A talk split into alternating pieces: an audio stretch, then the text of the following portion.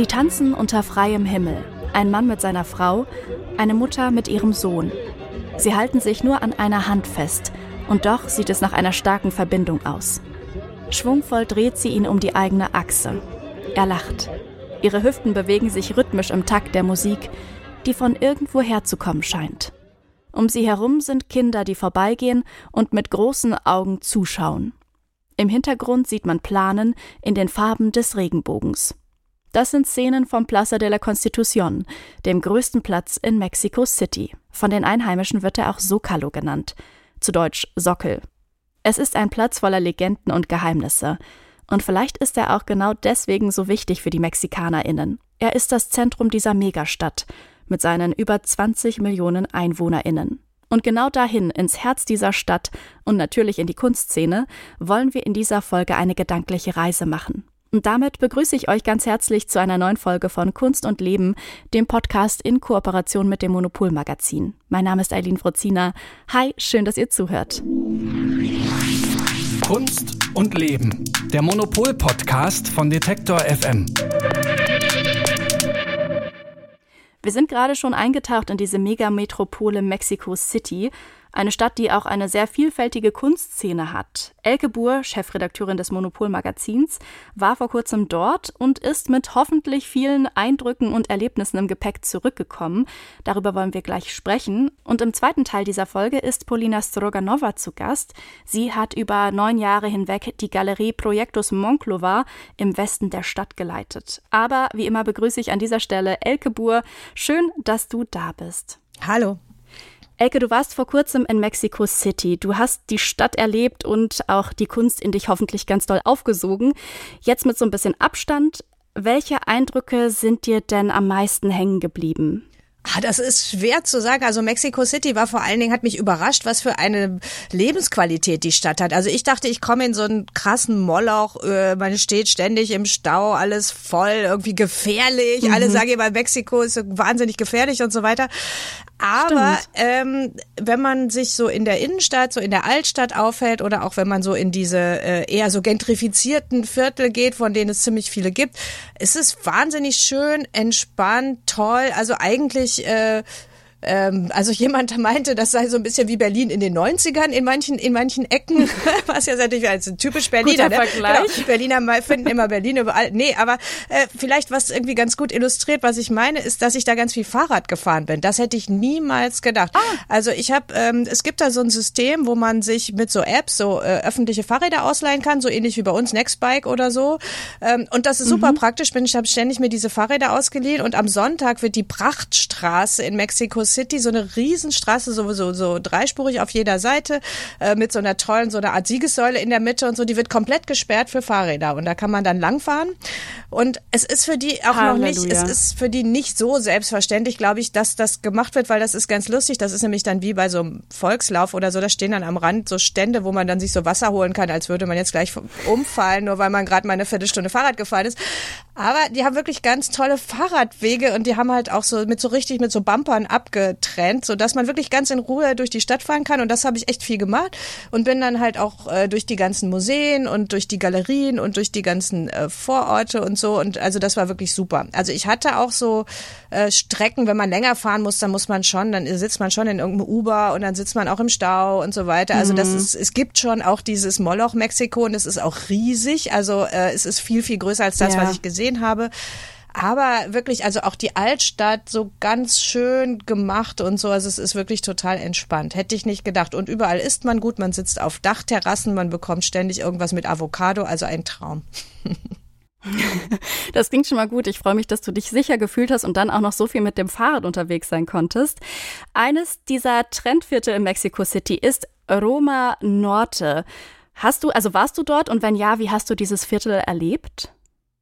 Ja, genau. Das ist eben dieses Viertel, wo ähm, ein Kurator, mit dem ich da war, meinte, das wäre wie Berlin in den 90ern. Ah. Und es ist wirklich so, also es ist halt so, wie man das so möchte, es ist so mit, mit vielen Parks und dann gibt's ganz viele Cafés und äh, es ist noch so ein bisschen, also man merkt, dass es vorher auch so ein bisschen so ein Industriegebiet auch war. Es gibt so in den Hinterhöfen immer so äh, äh, so, so, so kleinere industrielle, so mal wie so Manufakturstrukturen, die mhm. aber teilweise mittlerweile von Galerien besetzt werden oder die, äh, wo dann Restaurants reingehen oder so. Es ist so ein Viertel, was sich, wo man merkt, das bewegt sich gerade. Mhm. Gibt viele kleine Boutiquen und man kann halt ganz viel auf der äh, auf den Bürgersteigen sitzen, in Cafés, in Kneipen, man kann gut essen. So, also es ist halt so genau das, was man sich so vorstellt. Die Bäume blühten gerade und so. Es war wirklich wunderschön. Und ähm, es ist lustigerweise, es, ist, es sind ganz viele Amerikaner in der Stadt, weil die alle ähm, während der Pandemie haben die ja alle auch festgestellt, wie unser eins auch, man kann ja gut auch von zu Hause aus arbeiten, mhm. äh, beziehungsweise man kann remote arbeiten, Homeoffice und so weiter. Und es ist natürlich viel schöner in Mexico City Homeoffice zu machen, wo die, wo die Mieten noch viel billiger sind, wo das Essen billiger ist, wo man gut isst und mhm. so weiter, wo das Wetter besser ist, als jetzt irgendwo in Boston zu sitzen.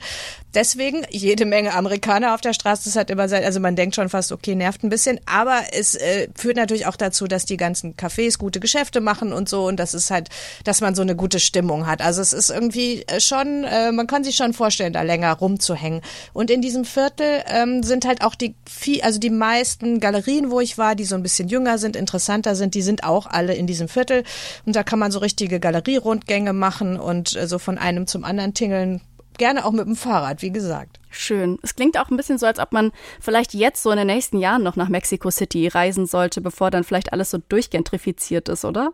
Ja, ich denke mal schon. Also ich weiß nicht, ich glaube, dass äh, die Stadt natürlich auch noch Viertel hat, wo man jetzt nicht gerne reingehen würde und es gibt mhm. gentrifizierungsmäßig noch Luft nach oben.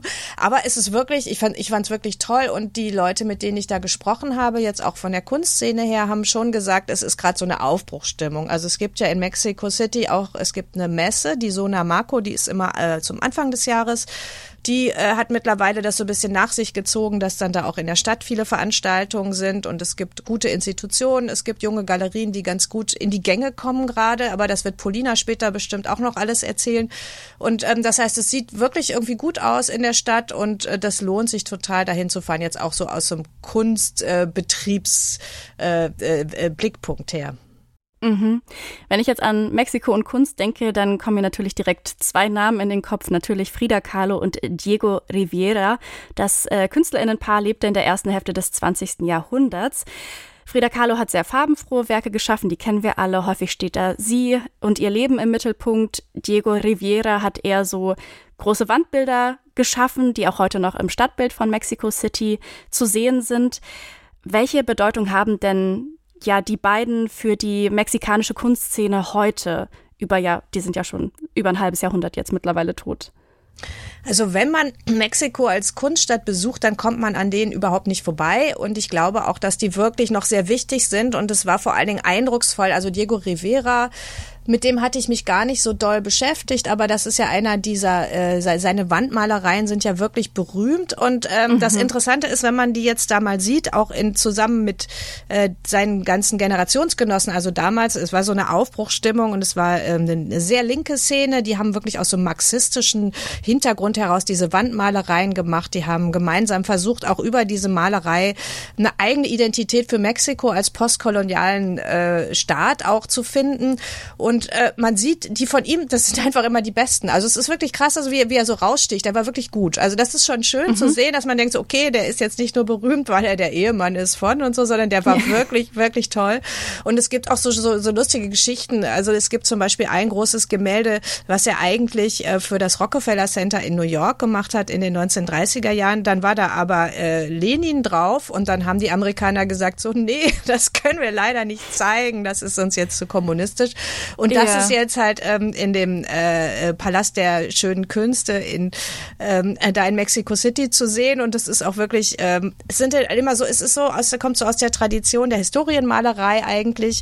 Und das wird dann aber auch so verbunden, auch ästhetisch mit diesem äh, indigenen Erbe Mexikos. Und das finde ich sowieso mhm. in der Stadt wahnsinnig interessant dass man da überall ähm, auch diese aztekische Volkskunst, diese ähm, äh, die, diese Ornamente aus der äh, prä, aus der präkolumbianischen Zeit, die die kommen überall raus, die sieht man überall. Und auch Diego Rivera hat das ja aufgenommen und hat äh, also auch versucht aus dieser indigenen Tradition die praktisch äh, mit zu vermählen in seine in seine Idee von einem neuen Mexiko. Und ähm, das finde ich total interessant, weil das habe ich zum Beispiel in Buenos Aires nicht so gesehen, dass es so stark ist die indigene Kultur. Und auf der anderen Seite fragt fragt man sich, ähm, ist es nicht auch irgendwie von Riveras Seite, der ja weiß, war, ist es nicht irgendwie Appropriation und so weiter. Also es sind so diese ganzen ja. Debatten, mhm. die finde ich total interessant, also sowohl historisch in der Stadt als auch, als auch jetzt. Also das ist so was, was, was äh, man gut verfolgen kann.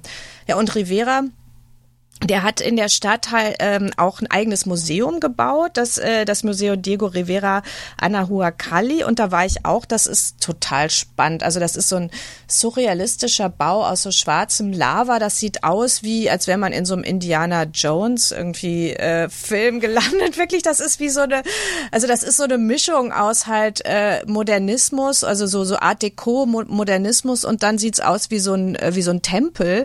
Und ähm, Diego oh. Rivera war wirklich wirklich, glaube ich, der war auch so ein bisschen verrückt. Also der hat einfach so wirklich Tausende von so indigenen Skulpturen und Objekten gesammelt. Also seine Frau mhm. vor Frida Kahlo soll auch schon immer gesagt haben, jetzt kommen wir nicht mit noch so ein Ding nach Hause. Also wirklich, und da sind Tausende und dafür hat er das gebaut und äh, dann läuft man ja. da so durch und es ist, ist so ist so ganz äh, dunkel und schattig und dann kommt einem überall mhm. irgend so ein aztekischer Gott entgegen und äh, also er hat das nicht für seine eigenen Werke gebaut, sondern wirklich hat er so einen Tempel gebaut für diese präkolumbianischen Objekte ähm, mhm. und das ist aber eigentlich wie so ein Gesamtkunstwerk, weil man erfährt gar nicht viel über diese Objekte. Also der hat jetzt nicht, der wollte das jetzt nicht didaktisch wie so ein ethnologisches Museum oder so, sondern der wollte denen einfach seinen eigenen Raum geben. Und ähm, ja, das ist halt auch, ich finde es auch ein bisschen schwierig nach dem Motto, hat er jetzt denen wirklich Gerechtigkeit widerfahren lassen, indem er sie da so zeigt und man weiß gar nicht, was das ist. Aber ich glaube, für ihn selber war das so eine schon auch eine Verbeugung vor diesen, vor diesen Objekten und vor ihrer Spiritualität, vor der Magie, die die irgendwie ausstrahlen. Und das ist äh, also ein ganz toll. Und ähm, dann gibt es noch, war ich auch in diesem Haus, in dem Geburtshaus von Frida Kahlo. Das ist dann so das Pendant dazu. Ne? Das heißt das blaue Haus, Casa Azul. Und ähm, da kann man dann das Bett sehen, in dem sie immer lag und gezeichnet hat. Natürlich auch mit Blick auf äh, ein Gemälde, auf dem Mao, Lenin und so weiter alle versammelt waren. Also der äh, Kommunismus auch dort verbindet sich wunderbar mit äh, mexikanischer äh, Volkskultur. Und ähm, ja, also man sieht, man sieht halt ihre, äh, ihre, äh, wo sie sich angekleidet hat, man sieht ihre Kleider, ja. man sieht den schönen Garten, in dem sie immer war. Also das ist schon auch sehr eindrücklich und es gibt äh, viele Werke auch zu sehen und ich hätte befürchtet, dass das noch so Touri-mäßiger ist und natürlich ist mhm. es auch total Touri-mäßig, aber ich finde, es geht. Also man ist da drin und man fühlt sich jetzt nicht so in so einem Disneyland, sondern es ist trotzdem so ein respektvoller äh, Studiobesuch, Atelierbesuch auch. Also ich finde es schon, fand ich schon auch sehr schön. Klingt beides auf jeden Fall nach guten Tipps, die du uns da gibst. Also, dass man da auch trotzdem noch hingehen kann, auch wenn es vielleicht ein bisschen touristisch ist, aber dass das Inhaltliche doch überzeugt und man da so ein bisschen, ja, vielleicht auch ein bisschen reflektiert über eben diese indigene Kunst, wie du es gesagt hast. Kommen wir nochmal zu einem ganz anderen Künstler, Francis Alü. Von dem bist du ja auch ein kleiner Fan kann man sagen. Der belgische Künstler, der lebt und wirkt schon seit Jahrzehnten in Mexiko. Seit Februar zeigt das University Museum of Contemporary Art dort seine Videosammlung an Kinderspielen. Das heißt Children's Games 1999 bis 2022, so heißt die Ausstellung.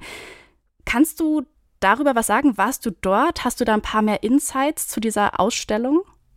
Ja, genau. Francis Alles. Ich bin ein großer Fan von Francis Alles. Wirklich einer meiner Lieblingskünstler. Ich habe den auch mal getroffen, war ein tolles Gespräch und äh, der hat halt ähm, den belgischen Pavillon auf der letzten Biennale von Venedig gestaltet, auch schon mit diesen Children's Games, mit diesen Filmen.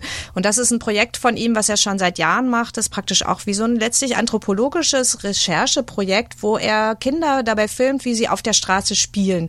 Also es geht immer um Spiele, die jetzt nicht innen sind, sondern draußen. Es geht geht um äh, einfache Spiele, also Spiele, die wir aus unserer Kindheit noch kennen, so Hüpfspiele, mhm. Laufspiele, Sachen, die man nur mit den Fingern macht, die Sachen, die man mit so nur mit ein paar Steinen macht oder so und äh, oder auch einfach dieses, ähm, man läuft zur Schule und äh, will dabei auf keine Linie treten und hüpft überall, äh, oder? Also diese ja, diese ja, Sachen, klar. die man so gemacht hat und die heute vielleicht Kinder nicht machen, wenn sie vorm äh, Rechner sitzen, so ne? Also so Anti ja. Anti-Daddel-Spiele und teilweise aber auch sehr berührend. Also das sind Kinder in Afghanistan, die in den Ruinen dann ähm, spielen und äh, Drachen steigen lassen oder solche Sachen. Also das ist äh, wirklich jetzt in die Kriegsgebiete gegangen und es geht immer wieder um diesen, einfach um diesen einen Moment, wo die Kinder sich im Spiel verlieren und so ganz konzentriert dabei sind und wo man so das, die Essenz des Menschseins, finde ich, so sieht in diesem Spiel. Das geht vielleicht auch in analogen Spielen einfacher als in digitalen, oder? Diese Essenz zu sehen, könnte ich mir jetzt gerade vorstellen. Ja, auf jeden Fall. Es wäre ja komplett uninteressant, ein Kind zu sehen, wie es vor einer Spielkonsole steht. Also es gibt ja kaum ein äh, deprimierenden Anblick als Kinder, die finde ich, die mit ihren ja. Handys spielen. Und ähm, ich habe das schon halt in, äh, in Venedig, fand ich das schon ganz toll und deswegen dachte ich, okay, jetzt da in Mexiko, naja, schade fast eigentlich, dass da gerade diese Ausstellung läuft, weil kenne ich ja schon, dann bin ich da trotzdem hingefahren, auch weil mich der Museumsbau interessierte, was weil der sehr wirklich sehr schön ist. Und dann war ich da mhm. drin und das war halt viel, viel größer als in Venedig und es war ganz toll äh, inszeniert. Also es war wirklich, man hatte viel Platz und es waren auch noch mehr Filme, als ich kannte und es ist mir wieder das passiert, ich, ich musste weinen. Also bei dieser Ausstellung ist es, das macht mich immer so mhm. fertig, diese Kinder, ich weiß auch nicht, ich habe da glaube ich einen Softspot jedenfalls, aber ich finde die so ergreifend, die so ergreifend, ja. dass ich wirklich da drin stand, dachte so, okay, äh, der hat mich wieder total gekriegt. Also das war eine sehr, sehr schöne Ausstellung und ich fand es halt auch schön, dass die ihm als wirklich einem der wichtigsten Künstler, die halt nicht aus Mexiko kommt, aber der wirklich seit Jahrzehnten dort äh, lebt und arbeitet, dass die dem so eine große, tolle, aufwendige Ausstellung da inszenieren, das fand ich schon super. In Mexico City gibt es, ähm, das hast du schon gesagt, auch noch einige Galerien, die hast du schon so am Anfang kurz genannt. Da sind zum Beispiel Galerien wie das House of Gaga, glaube ich, OMR und Kurimansuto. Ich hoffe, ich habe es richtig ausgesprochen. Welche künstlerische Seite zeigen denn diese Galerien so im Vergleich zu größeren Kunstinstitutionen wie den großen Museen? Naja, also interessant ist ja, glaube ich, erstmal, dass diese Galerienszene in Mexiko, also zum Beispiel Curimansuto, die, die kenne ich schon seit vielen Jahren, weil die auf vielen internationalen Messen immer sind. Also die sind auch in Basel und so weiter. Also die gehören einfach zu den Top-Galerien weltweit. Und wenn man in so eine Galerie reinkommt, das ist das Lustige, ähm, dann ist man über sofort, dann ist man gar nicht mehr in Mexico City, sondern dann ist man in dieser internationalen Kunstwelt. Also da ist mhm. mir das so total aufgefallen, dass wirklich, man kommt sozusagen in diese Galerien rein und dann ist alles so, wie ich es kenne, aus Berlin, aus London, aus New York oder so. Es ist wie Starbucks. Also wirklich das Kunstsystem ist wie Starbucks, macht alles gleich. also der Effekt war vielleicht aber auch so stark, weil ich bei Kuriman Soto, da war dann gerade eine Ausstellung von Paulina Olowska, eine polnische Künstlerin, deren Kunst ich schon ganz oft auf internationalen Ausstellungen gesehen habe. Und dann bei äh, in der anderen Galerie war halt gerade Alicia Quade, die ich natürlich aus Berlin sehr gut kenne. Mhm. Und ähm, ja, also das war dann so, ich dachte, okay, also Galerien funktionieren wie überall. Das ist aber auch natürlich, muss ja auch so sein, ist auch gut so. Und die haben gute Ausstellungen. Also Kurimansuto ist auch rein vom Raum her super schön gemacht, also ganz viel mit Holz und so. Also da sind sie dann schon so ein bisschen, dass sie auch die lokale Architekturtradition dann aufnehmen und sich wirklich einen besonders schönen Galerieraum gemacht haben. Also, aber das war, es war auch schön, so eine kleinen Galerie-Rundgang zu machen. Wen ich noch gesehen habe, war Alvaro Urbano, ist auch ein Berliner. Also war, ich hatte vielleicht auch gerade Glück oder Pech, dass äh, plötzlich die ganzen wichtigsten Galerien von Leuten aus Europa und Berlin bespielt waren. Außer House of Gaga, da war ein mexikanischer Künstler, der auch einen indigenen Hintergrund hat und das war sehr spannend, weil der so eine Arbeit gemacht hat über wem gehört das Wasser, äh, also ist, welche Sprache sprechen wir. Also das, äh, der äh, hat sich halt auf indigene Tradition eines Stammes in der Nähe von Mexico City bezogen. Und ähm, da, das, das fand ich dann, äh, war dann was anderes. Mhm. Wenn ich mir jetzt vorstelle, ich bin in Mexico City, ich habe mir das Haus von Frida Kahlo angeschaut, das Museum von Diego Riviera, war noch in einigen ja kleineren, größeren Galerien und bin dann natürlich auch durch diese ganzen Eindrücke ein bisschen voll und möchte mich eigentlich gerne ausruhen in Mexico City. Hast du da vielleicht so einen Tipp für uns? Wo könnte ich mich so ein bisschen, wo kann ich zur Ruhe kommen? Vielleicht die Gedanken ein bisschen kreisen lassen und auch was Kulinarisches entdecken, was, was Leckeres zum Essen? Also, also das sind so zwei unterschiedliche ähm, Bedürfnisse, weil wenn man nämlich essen geht, ist meistens nicht so ruhig. ja, das ist schon mal gut zu wissen. nee, also aber das ist, ist total lustig. Also es gibt da auch in, äh, es gibt da halt diese tollen Taco-Läden einfach. Also man kann auf der Straße super essen, aber man kann auch, äh, wenn mhm. man reingeht, gibt's eigentlich immer Tacos und äh, das macht total Spaß. Dann bestellt man sich ein Bier, dann bestellt man sich ein paar Tacos und hat irgendwie einen, einen schönen Abend. Und also ich, der tollste, den ich gegessen habe, ähm, äh, der, das war so ein Kaktus, der war gefüllt mit Kaktus, mit der Soße aus Kaktusfleisch, Chili und Schokolade. Schmeckte total gut. Also ruhig dann auch so ein bisschen experimentieren und ansonsten gibt's ja immer Avocado. Also das und, kann ich mir wirklich gar nicht vorstellen, Kaktus und Schokolade, aber klingt Klingt nee, gut. war super. Und genau, und dann noch ein bisschen scharf drauf. Ähm, mhm. Also das heißt, also essen kann man eigentlich an ganz vielen Orten total gut und äh, sich erholen kann man dann wirklich. Also es gibt gerade um den Sockerlo drumherum, wo wir ja ganz am Anfang akustisch waren, äh, mhm. bei diesem äh, lustigen Salsa-Konzert, ähm, da, ähm, da gibt's auch ganz viele Dachterrassen, wo man dann einfach auf so einer Dachterrasse sitzt mhm, und dann schön. guckt man so ein bisschen in den äh, Sonnenuntergang und dann kommt natürlich mhm. der obri äh, obligatorische Abenddrink und äh, das funktioniert schon auch sehr gut. Elke Buhr, Chefredakteurin des Monopol-Magazins, hat uns mitgenommen nach Mexico City und hat mit uns ihre Kunst, aber auch jetzt am Ende ihre kulinarischen Erlebnisse geteilt. Vielen lieben Dank dafür, Elke. Sehr gerne.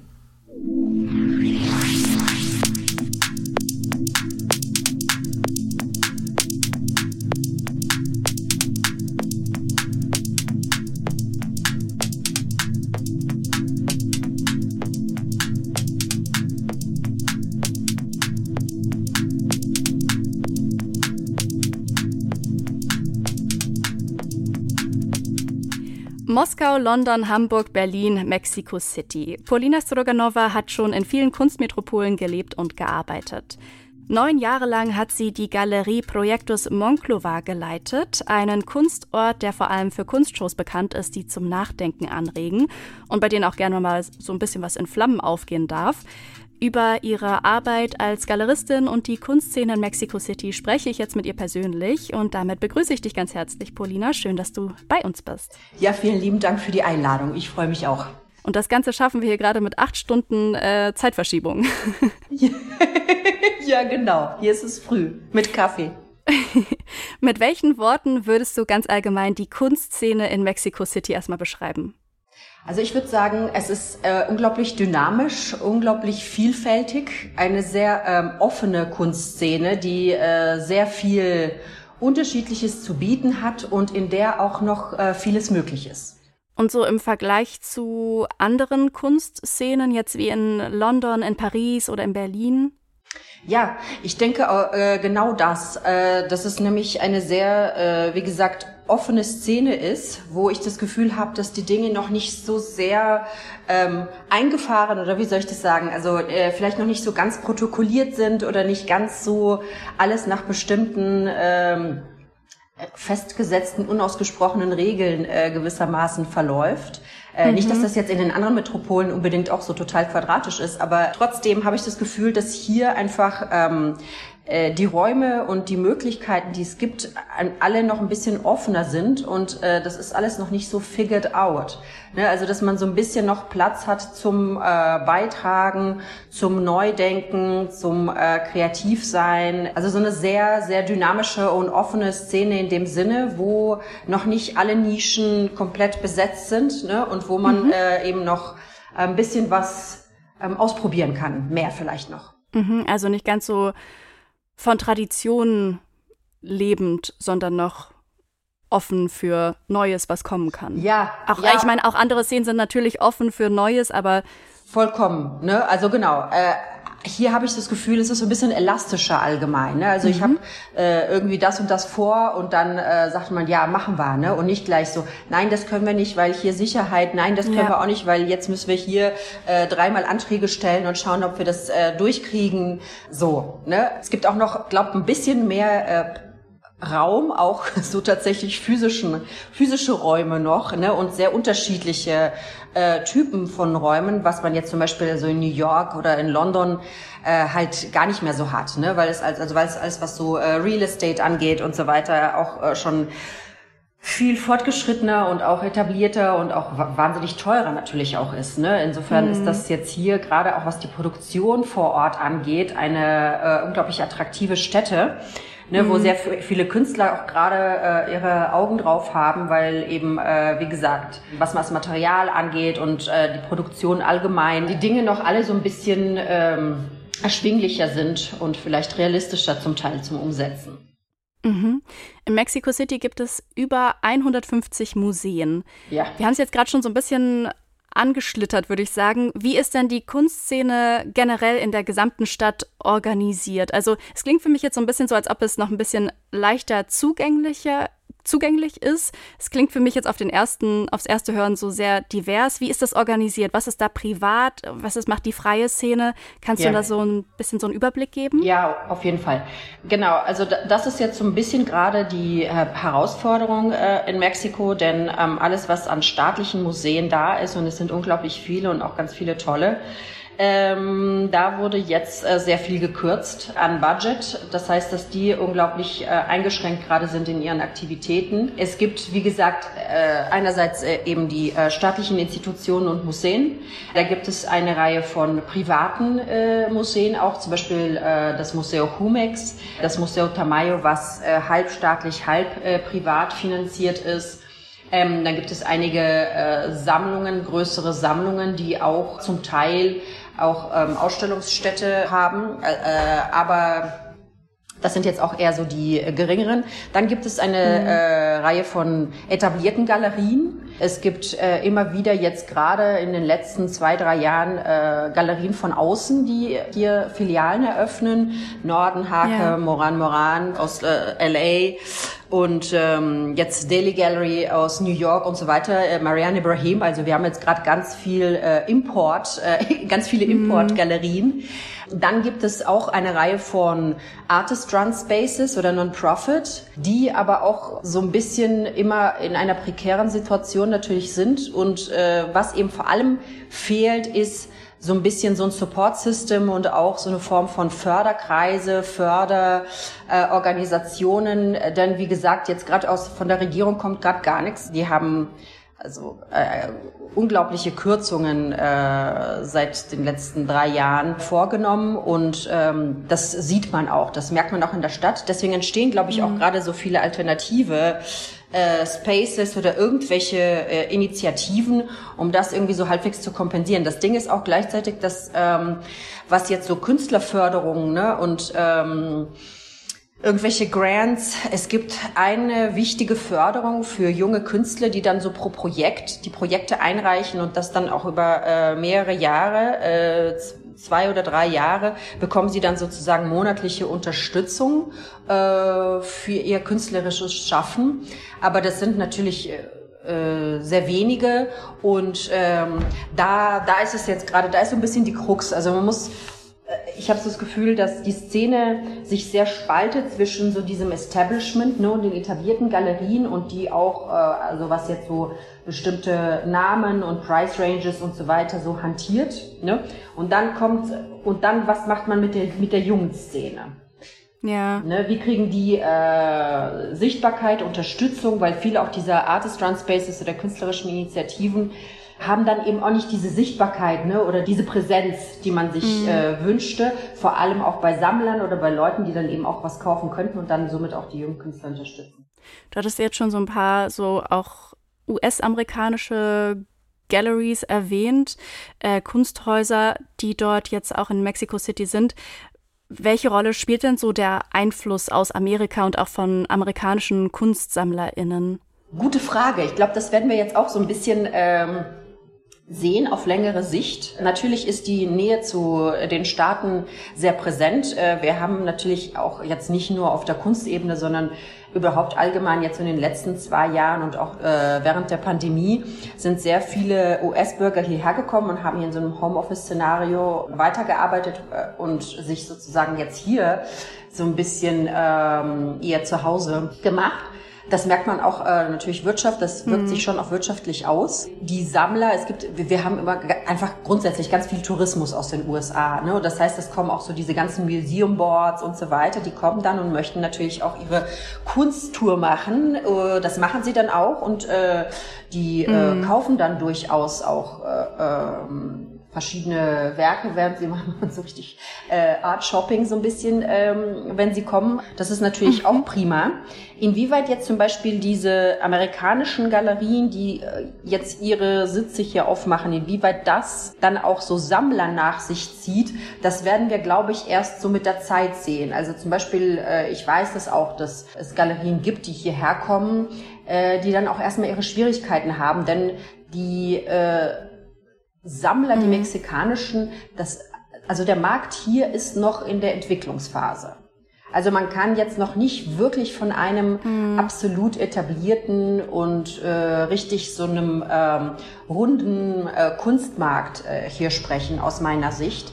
Es gibt Sammler, es gibt natürlich auch einen gewissen Markt. Da gibt es auch so ähm, wie kleine Parallelmärkte für so ausschließlich äh, lokale Positionen, die dann so außen überhaupt gar keine äh, Sichtbarkeit äh, haben.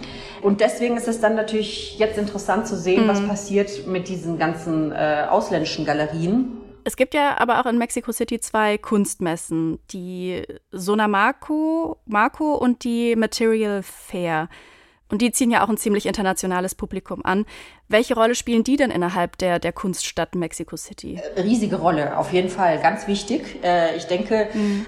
die Sonna Marco damals, als die angefangen hat, hat richtig einen großen Beitrag geleistet dazu, dass sich überhaupt sowas wie ein ähm, internationaler und zeitgenössischer Kunstmarkt äh, hier sozusagen angefangen hat zu äh, entwickeln und zu etablieren. Und die Material Art Fair, die gibt's ja seit 2014 mittlerweile dazu. Und ich glaube, dass die auch einen sehr wichtigen Beitrag leistet, weil sie ja, weil das ja sozusagen die, die jüngere äh, ähm, Proposal sozusagen ist und die mhm. auch nochmal ein ganz anderes Publikum ranzieht, ne? weil das hat dann ja. auch sowas damit zu tun, dass man sagt, ähm, man möchte natürlich auch so die äh, Sammlerschaft erweitern und auch so die jüngeren Generationen interessieren für die für die Kunst. Das kann man dann auch ähm, machen, natürlich auch vielleicht mit äh, mit äh, mit anderen äh, Preisen ne, und mit anderen mhm. äh, Proposals, weil wenn man dann gleich mit äh, was weiß ich 30, 40, 50.000 ansetzt, dann sagen viele äh, nee. Jetzt noch nicht. Insofern ist das äh, aus meiner Sicht eine super wichtige Doppelgeschichte, die da stattfindet. Super, super wichtig für Mexiko und zieht unglaublich. Also jetzt dieses, äh, dieses Jahr insbesondere haben wir, glaube ich, Rekord, äh, Rekordnummern an, an internationalen Publikum und Publikum allgemein und Boards und Museen und Pipapo. Also das war eine richtige Bombe dieses Jahr. Bevor du in der Galerie Projektus Monclova angefangen hast zu arbeiten, hattest du auf der Material Art Fair gearbeitet.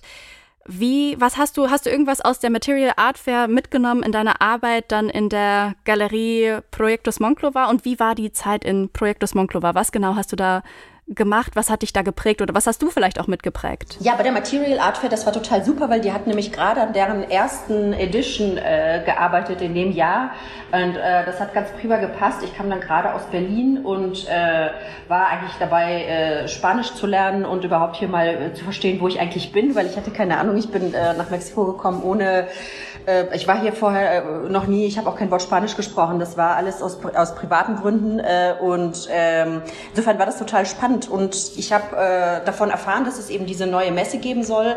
Äh, fand das total spannend, habe mich mit denen äh, dann gleich zum Kaffee verabredet und dann haben gesagt, ja, das ist doch prima, weil jetzt kommst du gerade aus Berlin, hast auch so diese ganze London und überhaupt so ein bisschen internationale Erfahrungen und wir brauchen eventuell jemanden, der, der uns da so ein bisschen beraten kann, was jetzt auch so diese Galeriebetreuung und auch, dass mhm. wir mal ein paar ausländische Galerien gleich ins, in die erste Edition mit ähm, einbringen können und, äh, und so weiter. Und gleichzeitig habe ich auch äh, zusammen mit der Dorothee Dupuis äh, die Talk Series äh, gemacht für die Material, für diese erste Edition. Da haben wir äh, drei drei, Talk, äh, drei Talks äh, sozusagen auf die auf die Beine gestellt. Das war total prima. Das war für mich auch eine ganz neue Erfahrung, weil ich kam eigentlich, also äh, ich habe zwar auch so kuratorischen äh, Background, aber die Jahre davor war ich dann doch äh, sehr in so das Galeriewesen involviert. Insofern war das total super, überhaupt einfach auch mal so die ähm, ganze mexikanische Dynamik, Arbeitsweise und auch gleich auf so einem größeren Format, ne, wo man nicht jetzt nur gleich in so ein lokales ähm,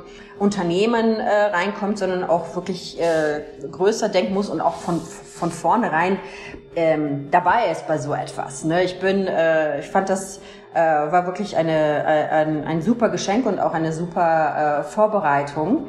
Und bei Projektus Monclova war das dann so, ich ähm, bin als Direktorin eingestiegen 2014. 2015 gab es dann so eine komplette Umstrukturierung, weil sich die äh, Partner getrennt haben und ähm, Das bedeutete dann das Programm im Prinzip komplett neu aufstellen. Und das habe ich zusammen mit den zwei Partnern, die dann sozusagen in der Galerie geblieben sind, Teofilo Cohen und David Trabulsi, das haben wir dann zusammen gemacht. Und viele der Künstler, die wir heute im Programm von Projektus Moklova sehen, sind Künstler, die ich auch reingebracht habe in die Galerie. Michael Seisdorfer, Julius Heinemann, äh, Martin Soto Kliman, Chantal Peñalosa ähm, und, und, und, und, und. Aber das war nicht nur äh, das Programmatische, sondern eben auch eine Strategie, wie man jetzt im Prinzip, das war ja auch eine Chance, um im Prinzip eine Galerie komplett nochmal neu aufzubauen und auszurichten und darüber nachzudenken, was könnte jetzt in diesem präzisen Moment interessant sein für Mexiko, wie sieht die Szene aus, was können wir äh, beitragen, was können wir vielleicht auch eröffnen und neu machen. Wir hatten dann auch so eine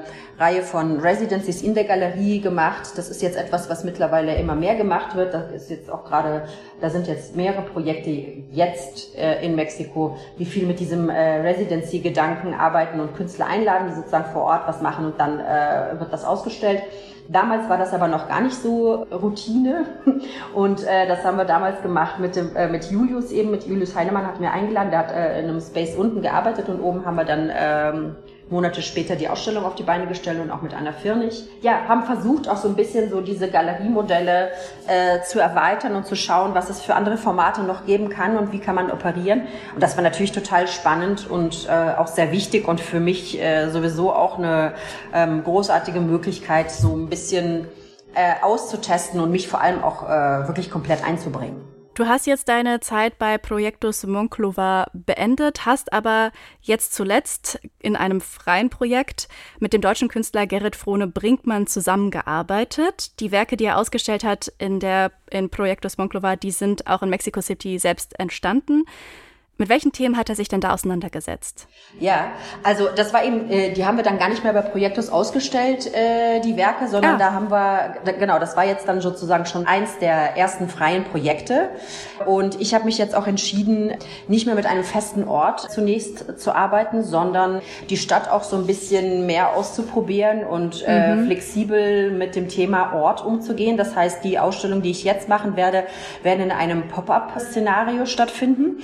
Mhm wir haben also diese Ausstellung in diesen ganz tollen, schönen Räumen von äh, Fundación Marzo in einer so einer Villa gemacht. Und ähm, Gerrit kam äh, hier mit dem Reisestipendium und sein Interesse galt den äh, Klapperschlangen, die ja, äh, äh, und zwar aus verschiedenerlei Hinsicht, also natürlich ist sowieso die Schlange und die Klapperschlange sowieso hier in Mexiko symbolisch sehr stark aufgeladen, aber äh, jenseits davon hat sie eben dieses äh, schöne Soundelement oder fast dieses technische Element, ne, das, äh, dieser, dieser Schwanz, der eben die warnt, sozusagen die Beute, dass die Klapperschlange da schon ähm, im Anmarsch ist. Und dieses fand äh, Gerrit total faszinierend. Das heißt, wir haben uns hier zusammengesetzt, wir haben uns hier kennengelernt. Ich kannte die Arbeiten von Gerrit vorher schon über seine Galerien äh, Noah Klink und 14a in Hamburg. Und als wir uns kennengelernt haben, war das gleich auch so wirklich ein ganz toller, ein ganz toller Match. Und wir haben gesagt, also wenn schöne Arbeiten entstehen und Gerrit sie auch mhm. gerne zeigen möchte hier, äh, dann machen wir doch einfach ein Projekt. Und ein paar Monate später gab es den Anruf, Gerrit hat schon in einem Keramikstudio äh, hier im Süden der Stadt in Coyoacán gearbeitet und hat eben ähm, äh, an diesen Klapperschlangenskulpturen äh, schon gearbeitet, äh, wo er eben äh, in einer sehr naturalistischen Art ähm, aus Keramik diese Klapperschlangenskulpturen gemacht hat und den, äh, diese Klappe, also dieses technische Element sozusagen ersetzt hat mit so einer mit so einer Lampe.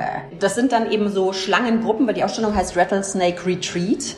Und die Schlangen hängen dann äh, in solchen Töpfen, wie so die Pflanzen äh, häufig auch aufgehangen werden, wenn sie von der Decke hängen, mhm. in so einer relativ auch mhm. äh, Lo-Fi-Präsentation, äh, also wo das Kabel auch sichtbar ist. Die Töpfe waren mhm. jeweils auch aus Keramik und dann lagen dann so ganz lassiv die Schlangen äh, zwei oder drei Schlangen jeweils, die dann auch so ineinander verschlungen sind mit diesen äh, Lampen äh, am Ende.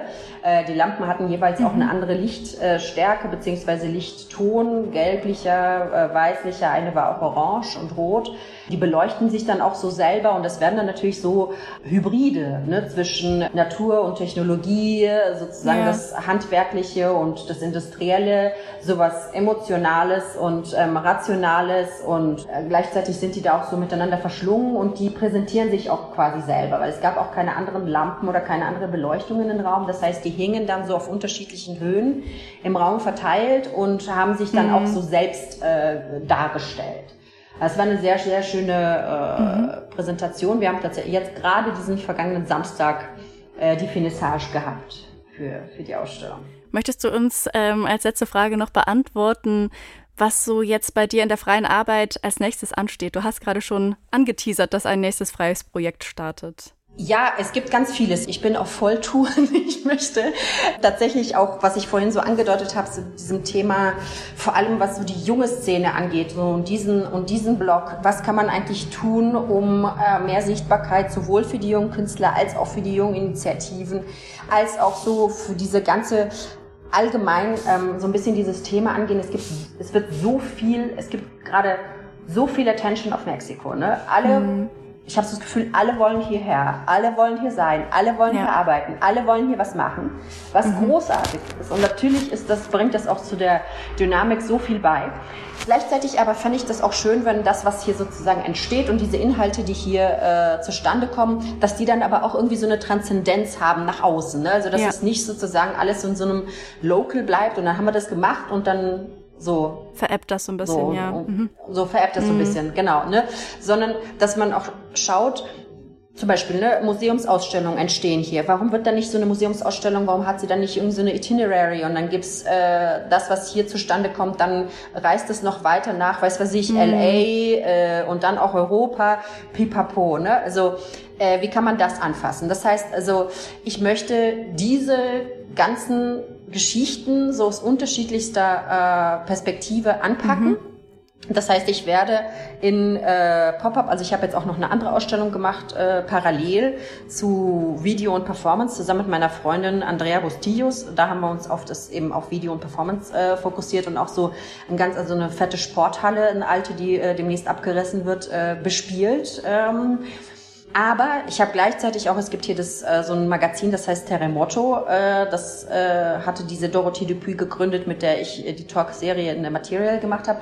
Terremoto zum Beispiel, die organisieren auch so äh, Studio-Visits. Das heißt, ich habe mich de mit denen zusammengepackt und wir machen jetzt mal auch so koordinierte, dass wir sagen, so äh, es gibt gerade einen, einen Bezirk, der heißt Santa Maria la Ribera. Da ist jetzt gerade was äh, Kunstateliers angeht, ist das sozusagen der Hub. Mhm. Ne, da haben wir einfach mal einen Morgen gemacht, sechs sechs Kunst, Künstler, äh, äh, Künstlerateliers besucht und da haben wir äh, 25 Leute zusammengekriegt und dass man sagt, so jetzt geht doch mal hin und auch, dass mal die Sammler nicht nur ne, zu diesen etablierten ähm, Galerien und Spaces gehen, sondern dass die auch mal so ein bisschen schauen, was passiert denn in der Produktion, dass die auch mal so rauskommen, ein bisschen aus ihren Comfort äh, Colonias, äh, das muss man auch sagen, das ist ja hier in Mexiko auch nochmal ein Thema, mhm. ne? das ist natürlich äh, so diese Mega Gaps. Das heißt also äh, Studio Visits, ein bisschen Philanthropie, äh, ein bisschen an, ankurbeln, äh, dass man ähm, darüber spricht, warum wird gesammelt, warum ist es wichtig, auch so die nächste Generation und warum ist es wichtig, halt eben auch zurückzugeben. Mhm. Ne? Wir können nicht äh, alle hiervon super profitieren, das alles toll finden, aber halt, das muss man auch irgendwie nähren, äh, dieses ganze Ökosystem. Also Ausstellung, Studio Visits, Philanthropie. Ich werde auch eine Masterclass geben in der äh, Akademie hier in der Universität Centro äh, ab August zum Thema Kunstmarkt. Ähm, und äh, da gibt es auch ein Projekt gleich in äh, München zusammen mit äh, Jan und Jan. Und ich habe ein größeres Projekt äh, nächstes, äh, im nächsten Semester, nenne ich jetzt mal, also in der nächsten Season kommen auf jeden Fall zwei Ausstellungen noch im Pop-up. Ähm, und nächstes Jahr plane ich dann eine größere Geschichte, die dann auch wandern soll und gleichzeitig aber eben auch alle aktivieren, also Goethe-Institut, hm. Botschaft, auch mal hier darüber sprechen, wie so die Biennale äh, funktioniert aus mexikanischer Sicht, dass man auch da so ein bisschen mal äh, einen größeren Push äh, hinkriegt.